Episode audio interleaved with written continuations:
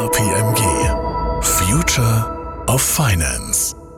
Ja, herzlich willkommen zu einer neuen Folge unserer Podcast-Reihe KPMG Future of Finance. Mein Name ist David Rode und der Titel, der spricht zwar von Future, aber die Grenze zwischen dem, was ist und dem, was kommt, die ist natürlich längst fließend, denn während sich ein Teil der Wirtschaft und auch Behörden nur zaghaft mit dem Thema Digitalisierung beschäftigt, hält bei anderen dann Technik Einzug, die KI-basiert ist und altbekanntes in den Schatten stellt. Ich spreche heute dazu mit Georg Knöpfle. Er ist seit mehr als 22 Jahren bei KPMG Partner und unter anderem Spezialist in den Bereichen Shared Services und Optimierung von transaktionalen Prozessen. Georg, schön, dass du da bist.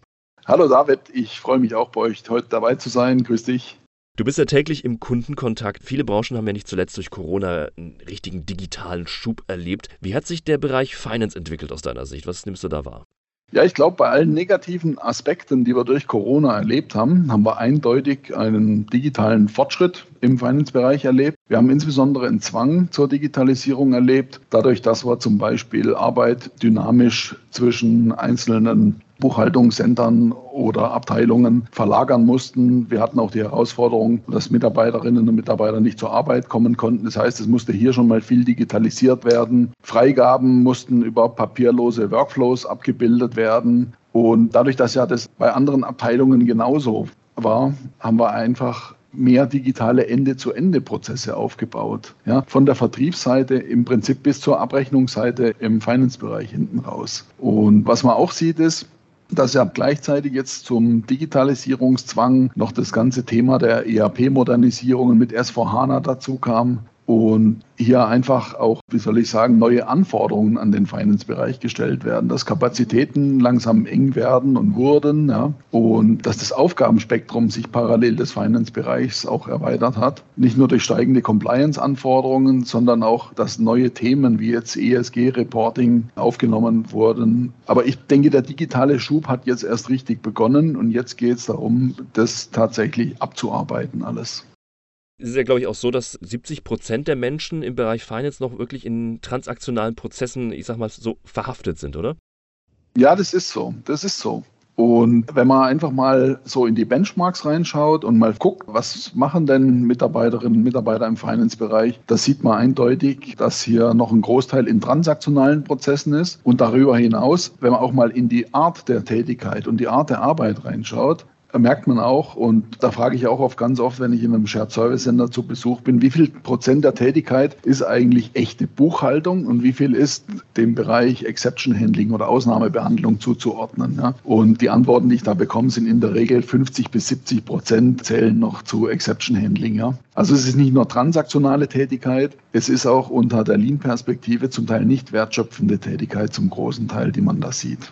Also da gehen Ressourcen verloren oder werden nicht wirklich klug genutzt mitunter. Jetzt ist ja ein Weg, Ressourcen zu bündeln und besser zu nutzen, der Aufbau von Shared Services, äh, hast du gerade eben schon angesprochen, eines deiner Spezialgebiete. Wie hat sich das entwickelt und wie wichtig ist die Digitalisierung in dem Bereich? Ja, auch die Shared Service entwickeln sich weiter. Wenn man mal so ein bisschen in die Historie reinschaut, haben sich früher Shared Services entwickelt, um Bündelungseffekte und Kosteneinsparungseffekte durch Niedriglohnstandorte zu nutzen. Wir haben in den letzten 20, 25 Jahren eine Evolution erlebt, wo man Shared Service Center für einzelne Funktionen in einem Land aufgebaut hat, also zum Beispiel ein Finance Center, ein HR Center in einem spezifischen Land. Dann wurde das Ganze länderübergreifend, dann wurde das Ganze funktionsübergreifend und dann hat man es Global Business Services bezeichnet, um weltweit sozusagen Prozesse wie interne Service Agreements, Abrechnungsprozesse und so weiter gemeinsam zu nutzen.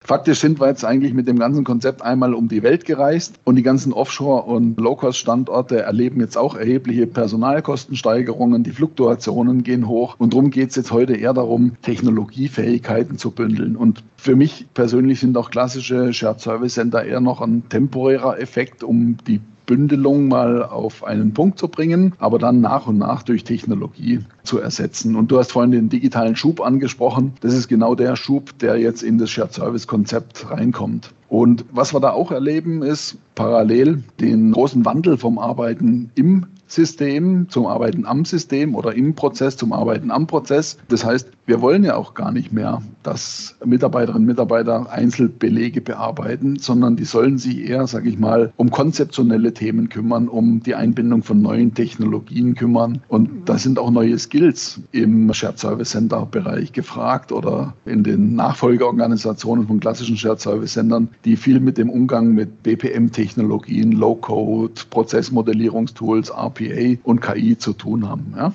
Das heißt, wir haben konzeptionelle Änderungen, Standortänderungen, aber auch Anforderungsänderungen ans Personal. Du hast jetzt gerade auch angesprochen, ja, du bist ja inzwischen schon wieder dabei, Shared Services wieder abzubauen und zu ersetzen. Nochmal so ganz konkret, was kommt denn dann an dieser Stelle? Ein bisschen was hast du jetzt gerade schon angerissen.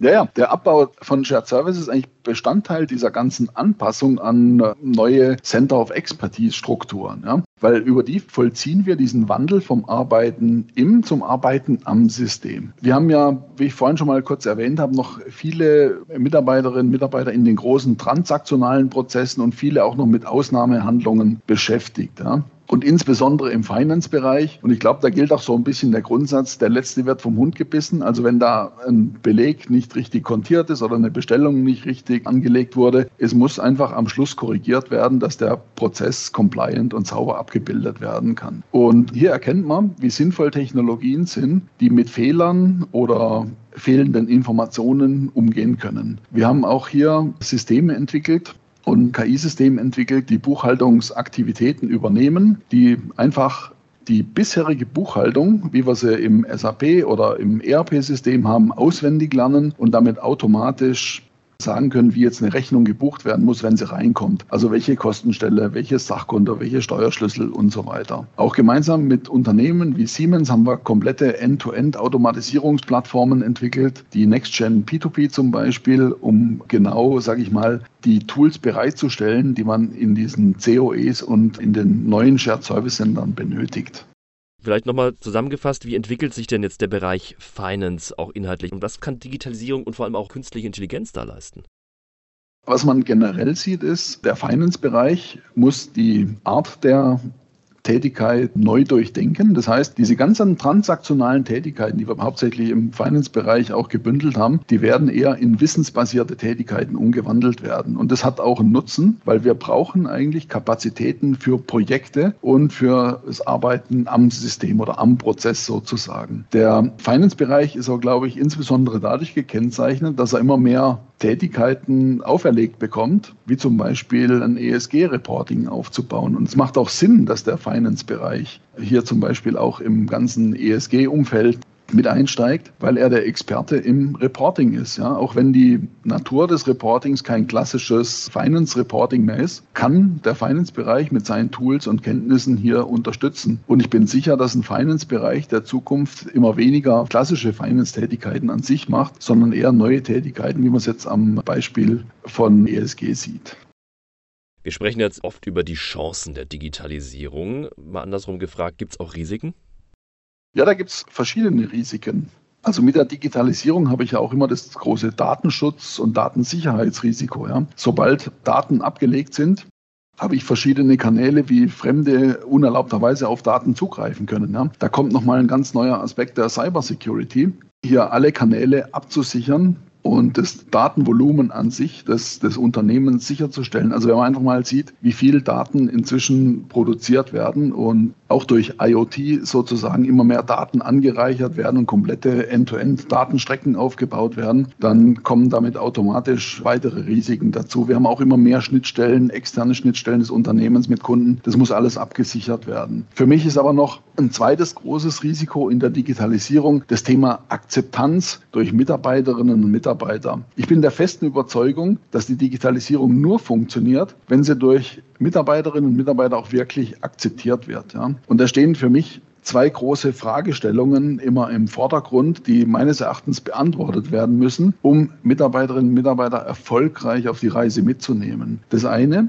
ist eine Transparenz über das Zielbild. Also wie sieht das Big Picture aus? Wo wollen wir hin, wenn wir KI, RPA und andere Technologien einführen? Sobald ich eine Unsicherheit diesbezüglich habe, sind Mitarbeiterinnen unsicher und Mitarbeiter und verbinden das eher mit dem Arbeitsplatzabbau. Und das wollen wir eigentlich gar nicht. Wir brauchen ja noch alle. Ja? Das heißt, alle müssen dieses Big Picture verstehen. Und die zweite große Frage, die beantwortet werden muss, um Unsicherheit zu vermeiden, und die Unterstützung der Mitarbeiterinnen und Mitarbeiter zu sichern, ist die Frage, was passiert mit den Personen direkt oder persönlich? Was heißt das für den einzelnen Job? Welche Weiterentwicklungsmöglichkeiten bestehen? In welche Richtung wird es gehen? Ne? Und das ist ein wesentliches Risiko. Wenn die Fragestellungen nicht geklärt sind, dann entsteht Unsicherheit, Resistenz und dann kommt die Digitalisierung nicht zum Laufen, einfach weil die Akzeptanz fehlt. Und wir wollen aber alle, dass die Digitalisierung, sage ich mal, erfolgreich wird. Und für mich als wie soll ich sagen, Technologieberater, ist es oft so, dass der Aspekt Change Management zu 80 Prozent hier der Erfolgstreiber ist und die Technologie an sich ja, vielleicht nur zu 20 Prozent beiträgt, weil die Akzeptanz ist das Wesentliche, um das Risiko hier zu vermeiden. Ein schönes Schlusswort, starker Input von dir. Danke dir, Georg, für deine Zeit. Dankeschön. Ja, es hat mir Spaß gemacht, bei euch gewesen zu sein. Danke euch auch. Und das war unsere Future of Finance Folge zum Thema Shared Services und KI im Bereich Finance. Und auch das haben wir gelernt, weit darüber hinaus. Und wer noch Fragen hat, der kann sich natürlich auch direkt an Georg Knöpfle bei KPMG wenden. Dankeschön fürs Zuhören und bis bald. KPMG Future of Finance